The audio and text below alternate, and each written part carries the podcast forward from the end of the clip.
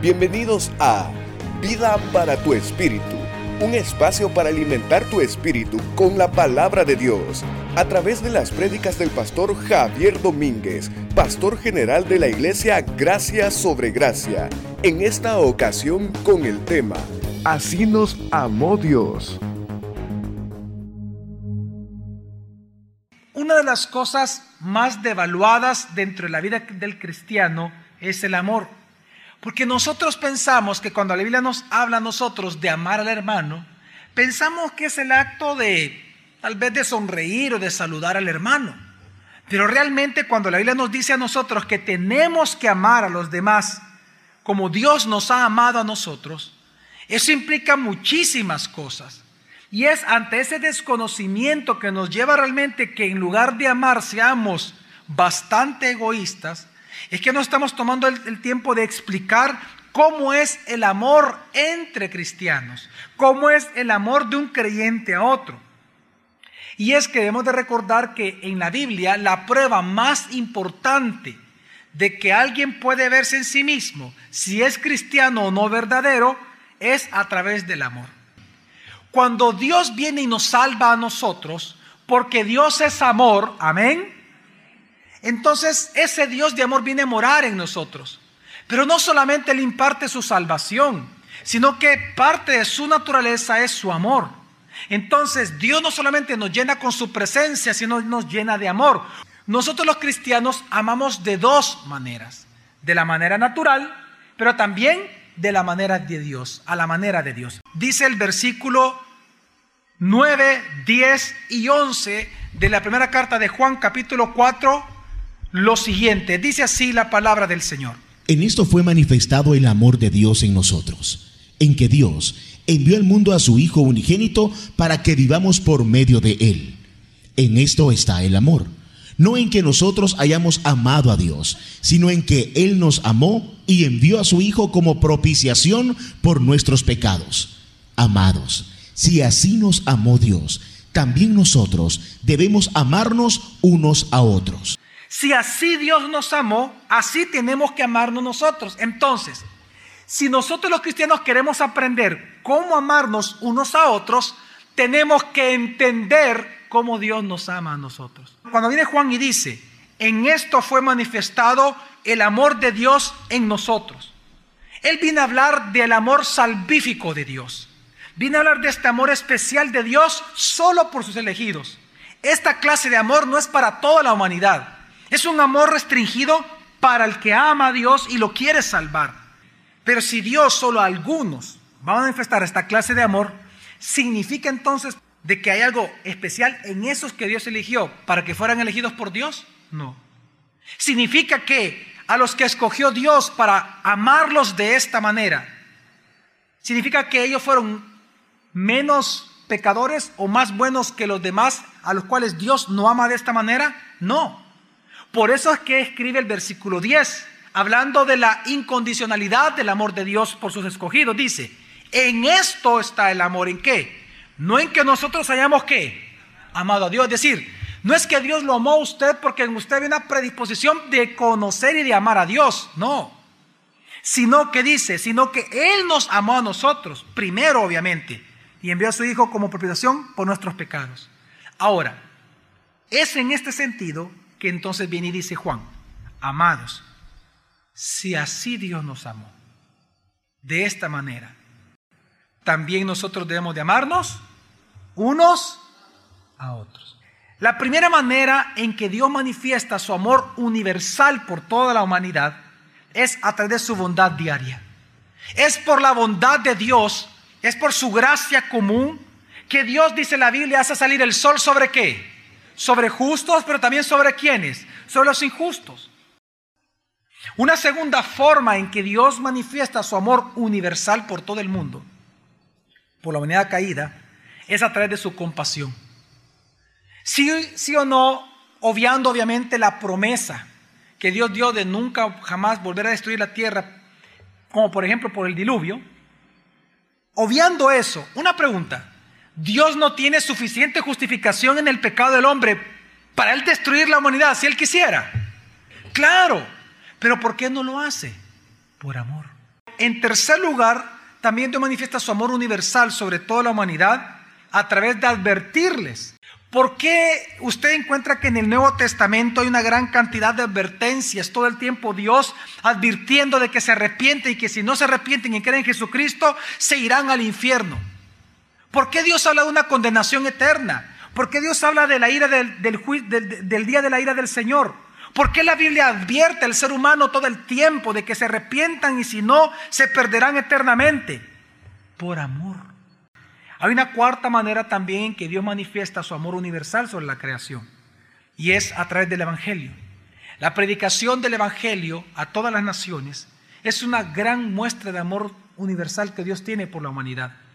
Cuando la iglesia de Jesucristo comienza a predicar el Evangelio, sea rechazado o sea creído, solo el acto de anunciar el Evangelio al mundo es un acto de bondad de Dios hacia el mundo, para que nadie tenga excusa para que todos puedan tener la oportunidad de salvación. Dios es amor y por lo tanto Él ama. Y Él ama tanto que por eso Él eligió a algunos escogió a algunos de antemano, dice la Escritura, para una sola cosa específica, para amarlo de manera extrema, para amarlo de manera diferente al mundo. Ya, ya no un amor general, sino un amor específico para ellos. ¿Y cuál es esa clase de amor? El amor salvífico de Dios. El mundo puede ignorar y puede rechazar el amor general de Dios. No así sucede con el amor salvífico de Dios. El amor salvífico de Dios es tan especial, es tan profundo, es tan fuerte, que nada lo puede impedir, nada lo puede detener, nadie lo puede ignorar. Aquel que es escogido por Dios para salvación, el día en que Dios lo llama salvación, sí o sí se va a convertir. No hay nada que le impida a Dios salvar a quien ha escogido para salvación el día en que lo llama para salvar. Y por eso qué, qué lindo es que es comenzar a entender cómo es este amor profundo de Dios por nosotros.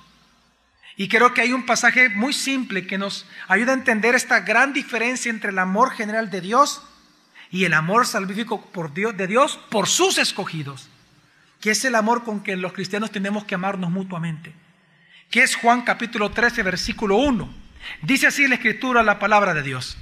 Antes de la fiesta de la Pascua, sabiendo Jesús que había llegado su hora para que pasara de este mundo al Padre, habiendo amado a los suyos que estaban en el mundo, los amó hasta el extremo. Qué impresionante lo que dice aquí. Qué especial es para nosotros entender que el amor salvífico de Dios es especial. Es un amor que no puede ser interrumpido. Un amor constante. Un amor que nos salva, pero también nos preserva. Un amor que nos sostiene, que nos santifica. Es Dios morando en usted. Es por este amor de Dios que mora en nosotros es que usted tiene esa sed de Dios todo el tiempo. Porque Él produce en nosotros el querer como el hacer para su buena voluntad.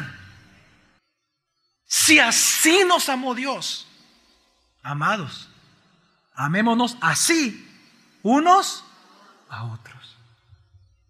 Muchos piensan de que, como cristianos, piensan de que Dios los bendice porque ellos están caminando bien en el día a día. Pero la verdad es que si Dios lo bendice a usted como hijo de Dios, es por pura gracia, porque Dios lo ama a usted. Él es el glorioso. Dios es Dios y es un Dios de amor. Por eso Dios nos escoge no solamente para salvación, sino que por el mismo amor Él preserva nuestra salvación. ¿Cómo sabemos nosotros que a pesar de que en el día a día pecamos y confesamos nuestro pecado, aún así el día que muramos vamos al cielo? ¿Quién es el que nos da la seguridad de que muriendo vamos a ir realmente al cielo? Dios. ¿Y por qué Dios es así con nosotros? Porque Él es amor. Así es el amor de Dios por sus escogidos. Así es el amor de Dios por nosotros. Un amor incondicional. un amor que salva. Un amor misericordioso. Un amor inmerecido. Un amor servicial. Un amor generoso. Y saben que también un amor perdonador. Para que podamos entender qué tan profundo es el amor de Dios por sus escogidos. El amor salvífico, el amor especial. ¿Qué tan fuerte es el amor de Dios por nosotros? Dice así entonces Ezequiel 16 del 1 en adelante, dice. Vino a mí palabra del Señor diciendo, Hijo de hombre, denuncia a Jerusalén sus abominaciones, diciendo, Así dice Adonai el Señor, Jerusalén, eres cananea de origen y nacimiento. Tu padre era amorreo y tu madre una etea. En cuanto a tu nacimiento, en el día que naciste, no fue cortado tu ombligo, ni fuiste lavada con agua para purificarte, ni frotada con sal, ni envuelta en pañales. Entonces, Nadie se apiadó de ti para hacerte esos menesteres, ni tuvo de ti compasión. ¿Por qué? Sino que, asqueados de ti, te arrojaron a campo abierto el día que naciste. y Dios no solamente comienza a recordarle a Israel que ella nació como una nación pagana, sino que le comienza a recordar que ella fue una hija indeseada. Así naciste tú como hombre. Enemigo de Dios, enemigo de toda justicia, hijo de Satanás. Asqueada. Estaban asqueadas de ti, te arrojaron en campo abierto el día que naciste. Qué tremendo lo que Dios comienza a decirle a Israel. Tú naciste despreciable, sola, sin compasión, aborrecible, asquerosa. Ni siquiera te cortaron el cordón umbilical porque como un animal te trataron. Pero la pregunta es, ¿qué hizo Dios cuando vio a esta niña tirada así? ¿Qué Porque todas las naciones estaban así. Todas las naciones estaban tiradas. Pero ¿qué hizo con esta niña? Dice el versículo 6. Pero yo pasé cerca de ti y te vi, revolcándote en tu propia sangre. Y mientras yacías en tu sangre, te dije, vive. Sí, cuando estabas en tus sangres, te dije, vive. Vive. Dios le dice, simplemente le escoge, le dice, vive. Yo te escojo para salvación. Vive, niña, vive. Aunque eres asquerosa, despreciable, aunque estás envuelta en tus pecados, vive. ¿Y por qué? Porque simplemente Dios ese día decidió que amarla en extremo a esa niña. ¿Qué dice el versículo 7? Como planta del campo te hice y creciste y te hiciste grande. Y llegaste a ser muy hermosa. Tus pechos se habían formado y tu pelo había crecido, pero estabas desnuda y descubierta. Pero estabas todavía qué? Desnuda. Y des- ¿Sabe? Recuerde que es un profeta el que está hablando acá. ¿A qué se está refiriendo la escritura? Dios comienza hablando, recuerde que los orígenes de Abraham no son cristianos. Abraham era qué? Un caldeo. Él adoraba a sus propios dioses. Y Dios lo saca a él y le da una promesa de bendición. Y, y aquí Dios ya se está refiriendo cuando dice, y creciste, y tus pechos crecieron, como que te volviste muy hermosa, pero estabas desnuda y desventurada. ¿A qué se refiere? Que cuando Dios llama a Abraham y le da la promesa de una nación, comienza a crecer como nación, pasa la etapa de los patriarcas, Abraham, Isaac y Jacob. Y luego, a pesar de que ellos ya fueron un número grande y eran millones, alrededor de dos millones, un millón y medio aproximadamente de ya de hebreos, a pesar de que ya era una mujer hermosa de unos 14, 13 años, fue llevada a cautiverio por Egipto y fue llevada a esclavitud. Por eso dice, pero aunque eras una hermosa, recuerda que todavía eras una esclava, estabas desnuda, no tenías nada. Pero en ese momento, ¿qué hizo Dios sin que ellos lo merecieran? A pesar de que ella estaba desnuda, pero ya era un tiempo de hermosura, ¿qué hizo Dios? Y sigue diciendo una vez más, versículo 8. Otra vez pasé cerca de ti y te miré. Otra vez, ¿qué dice? Otra vez, dice, pasé cerca de ti. ¿Y qué? Y te volví a ver. Y como la vio, ¿qué hizo Dios cuando ve a alguien?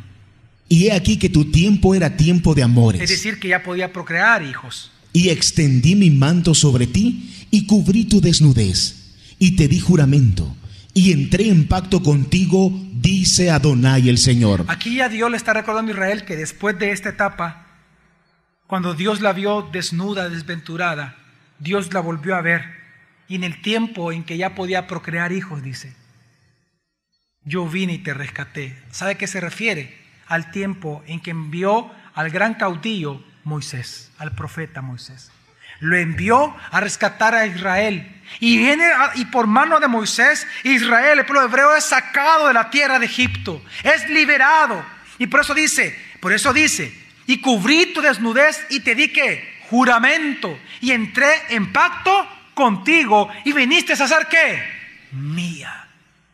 Ya no eres de Egipto. Aquí está hablando ya Dios de que a pesar de que de sus orígenes, Dios por puro amor vino y sacó al pueblo hebreo sin ellos merecerlo, lo sacó de esclavitud y simplemente la sacó para qué? Para hacerla su esposa. Dios hizo un pacto a través de Moisés de amar a Israel y salvar al pueblo hebreo eternamente. Y entonces sigue diciendo la escritura. Entonces te lavé con agua, te limpié la sangre de encima y te ungí con aceite. Luego te vestí de obra recamada, te calcé de becerro marino, te ceñí de lino fino y te cubrí de seda. También te engalané con adornos y puse brazaletes en tu brazo y gargantilla en tu cuello.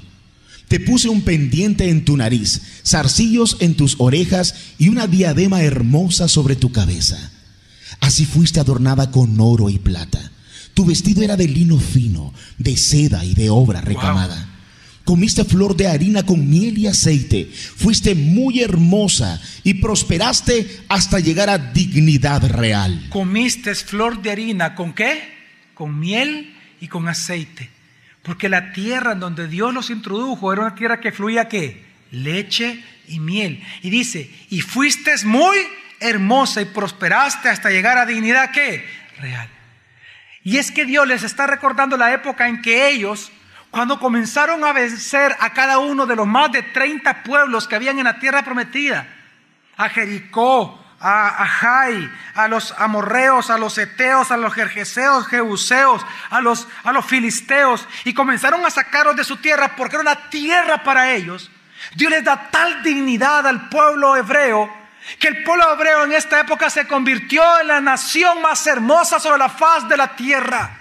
Todos admiraban al pueblo hebreo y le temían al pueblo hebreo porque sabían que Dios estaba con ellos. El arca del pacto estaba con ellos. Nadie les podía hacer frente. Fue una época de paz, de prosperidad. Una mujer hermosa, aquella niña descubierta y bañada en sangre, ahora tenía dignidad real. El mundo estaba a sus pies. Todo el mundo la admiraba. Todo el mundo la deseaba y le tenían temor a ella gran privilegio que Dios le dio a Israel, porque la salvó y la escogió para esto. Y dice el versículo 14. Tu renombre salió entre las naciones a causa de tu hermosura, la cual era perfecta. ¿Y por qué era perfecta la hermosura de esta mujer? A causa de mis adornos que yo puse sobre ti, dice Adonai el Señor. Es que tú no eres hermoso o hermosa en Cristo por lo que tú eres, sino por Cristo. Y lo que está diciendo a Israel es que, que no te das cuenta que tú llegaste a ser hermosa, pero por los adornos que yo puse en ti. ¿Qué pasó cuando el renombre de Israel ya era el máximo sobre la faz de la tierra? Versículo 15. Pero pusiste tu confianza en tu hermosura y te prostituiste a causa de tu renombre y derramaste tus fornicaciones a cualquiera que pasaba. De tal eras. Y tomaste de tus vestidos y te hiciste lugares altos de diversos colores y fornicaste sobre ellos. Cosa semejante nunca había sucedido ni nunca más sucederá. Tomaste asimismo tus hermosas alhajas de oro y de plata que yo te había dado y te hiciste estatuas de varones y fornicaste con ellas. Tomaste tus vestidos recamados y las cubriste con ellos y pusiste mi aceite y mi incienso delante de ellas. Es que lo que estaba pasando es que Israel cuando llegó a ser tan importante, ¿saben qué hizo Israel después de que murió Josué? Comienzan a prostituirse una vez más. Y aquel gran caudillo que dijo, yo y mi casa serviremos al Señor, hoy escojáis, pueblo de Israel, a quien vas a servir. Eso se olvidó. Y cuando José muere, toda la nación de Israel comienza a adoptar las imágenes y, las, los baales de estos pueblos que ellos echaron por mano de Dios. Ellos comenzaron a ponerlos como que si fueran dioses sobre ellos. Y la que era la esposa de Dios vino a ser una ramera, a prostituirse. Y comenzó a adulterar de su marido con todas las naciones que Dios mismo había echado. Por eso sigue diciendo, oiga bien, sigue diciendo. También mi pan que yo te había dado la flor de harina, el aceite y la miel con que yo te alimentaba, los pusiste delante de ellas como olor grato. Sí, esto sucedió, dice Adonai el Señor. Además de esto, tomaste tus hijos y tus hijas que me habías dado a luz y los sacrificaste ante ellas para que fueran consumidos. ¿Acaso tus fornicaciones eran poca cosa para que degollaras a mis hijos y los ofrecieras a aquellas estatuas como ofrenda que el fuego consumía? Y en todas tus abominaciones y tus fornicaciones, ¿no te has acordado de los días de tu juventud? ¿Cuáles? Cuando estabas desnuda y descubierta, cuando estabas envuelta en tu sangre. ¿Qué siguió haciendo entonces Israel a pesar de todo esto? Sigue. Y sucedió que después de todas tus maldades, ay, ay de ti, dice Adonai el Señor, que te edificaste lugares altos y te hiciste un altar en cada plaza. Erigías tus lugares altos en cada encrucijada y así embeleciste tu hermosura, abriéndote de piernas al primero que pasaba, prostituyéndote continuamente. Fornicaste con los egipcios, tus vecinos de gruesas carnes, y multiplicaste tus fornicaciones para irritarme.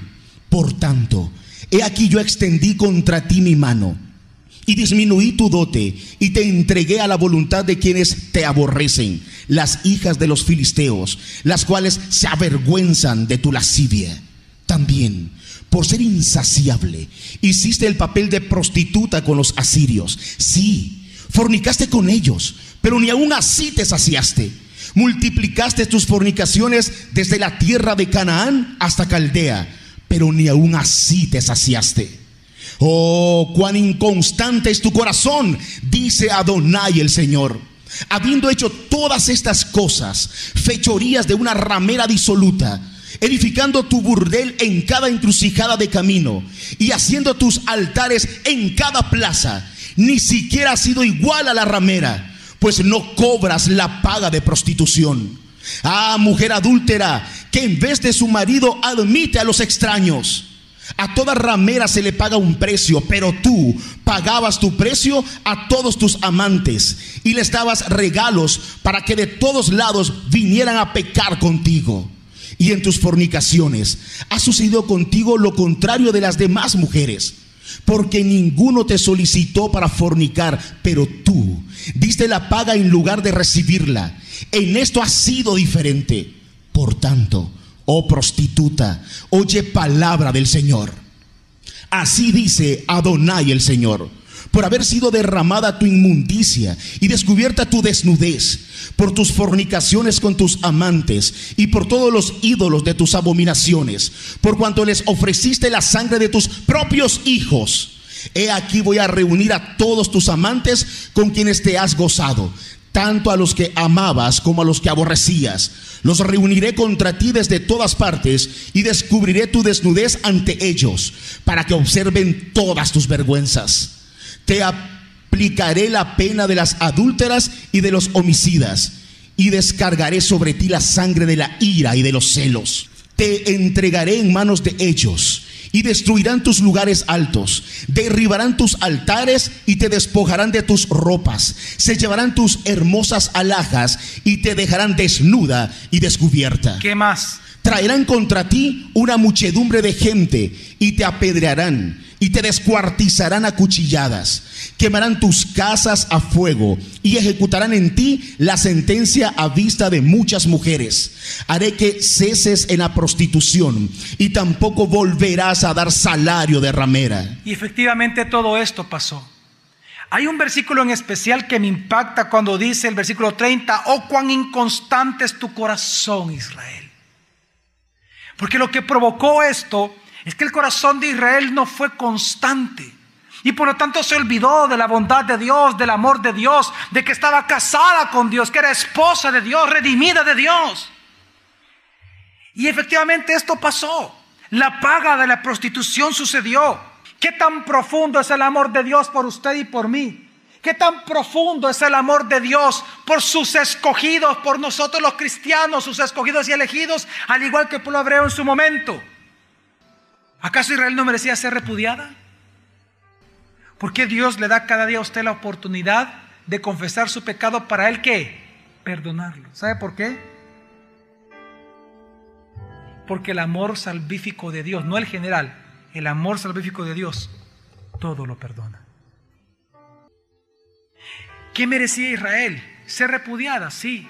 ¿Sabe qué hizo Dios? Oiga lo que dice el versículo 59 y 60. Pero aún más dice Adonai el Señor, haré contigo como tú hiciste conmigo, que menospreciaste el juramento para invalidar el pacto. Antes bien, yo tendré memoria de mi pacto que concerté contigo en los días de tu juventud. Yo tendré a memoria mi pacto que hice contigo, aunque tú me seas infiel, yo permaneceré fiel Israel. ¿Y cuál es ese pacto? Y estableceré contigo un pacto sempiterno. ¿Un pacto qué? ¿Sabe usted qué significa que el amor de Dios es sempiterno? La palabra sempiterno tiene dos grandes significados, bueno, varios, pero hay dos fuertes.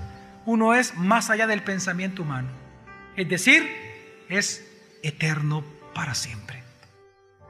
Si así Dios nos amó, así es nuestro amor. Por eso es que un matrimonio no camina sin el perdón. Por eso es que usted y yo no podemos caminar como hermanos si no nos perdonamos las ofensas. El amor entre creyentes, hermanos, es un amor incondicional, sin condiciones. Es un amor generoso para los demás, un amor paciente, sacrificial, un amor de gracia. Es un amor sin igual, inagotable, profundo, que nos levanta, que nos perdona, que nos ama, que nos constriñe. Un amor que todo lo perdona, que todo lo espera. Un amor que es eterno. ¿Usted no ama así a los demás? El cristiano ama de esta manera porque es su naturaleza amar de esta manera. No es que nosotros debamos de amar sempiternamente, es que ya amamos sempiternamente. Este amor cristiano no se puede fingir, solo se nota, solo se puede observar. Por eso le digo, si usted no ama de esta manera al que está a su lado, muy difícilmente usted es cristiano, usted no es hijo de Dios posiblemente. Y por lo tanto usted lo que necesita es reconocer a Cristo, a Jesús como el Dios Salvador. Arrepiente de sus pecados. ¿Que acaso no se da cuenta que Jesús lo quiere amar en extremo hoy? ¿Que no lo quiere amar en extremo? ¿Acaso no se da cuenta que Jesús quiere amarlo en extremo, puro, de manera salvífica a usted hoy? Usted rechazará esa clase de amor ahora. ¿Qué es lo que dice la primera carta de Juan para concluir entonces? Dice así. Amados, amémonos unos a otros porque el amor procede de Dios. Todo el que ama es nacido de Dios y conoce a Dios. Solo los cristianos podemos amar con el amor de Dios porque solo los cristianos son nacidos de nuevo por Dios. El amor procede de Dios. Por eso que si Dios ama con amor sempiterno a nosotros, es con el mismo amor sempiterno que nosotros amamos a los demás, a nuestra esposa, a nuestros hijos y a los cristianos, a los hermanos, al prójimo en la iglesia local. Por eso viene Juan y entonces dice tajantemente. El que no ama no conoció a Dios. Claro. Porque Dios es amor. Si usted conoce a Dios, que es Dios de amor, usted amaría a los suyos. Usted amaría a la iglesia, usted amaría a sus hermanos. Entre más comunión usted tuviera con el Dios de amor, usted más amaría lo que ese Dios de amor ama y más aborrecería lo que ese Dios de amor aborrece. Y por eso sigue diciendo Juan. En esto fue manifestado el amor de Dios en nosotros, en que Dios envió al mundo a su Hijo unigénito para que vivamos por medio de Él. En esto está el amor, no en que nosotros hayamos amado a Dios, sino en que Él nos amó y envió a su Hijo como propiciación por nuestros pecados. Por tanto viene el mandamiento. Amados, si así nos amó Dios, también nosotros debemos amarnos unos a otros. Sigue. A Dios nadie jamás lo vio. Claro, pero ahora a través de la iglesia, del amor sempiterno entre los hermanos, la gente lo puede ver. Por eso Juan no incluye esta frase acá diciendo, si nos amamos unos a otros, Claro. Dios permanece en nosotros y su amor ha sido perfeccionado en nosotros. El próximo jueves te esperamos para continuar aprendiendo de la palabra de Dios. Vida para tu espíritu con el pastor Javier Domínguez. Es una producción de Iglesia Gracia sobre Gracia. Puedes encontrar más recursos como este en nuestra página web graciasobregracia.org. También puedes visitarnos en Hotel Holiday Inn los domingos a las 8 y 11 a.m. Iglesia Gracia sobre Gracia. Tu iglesia, tu casa, tu familia. família.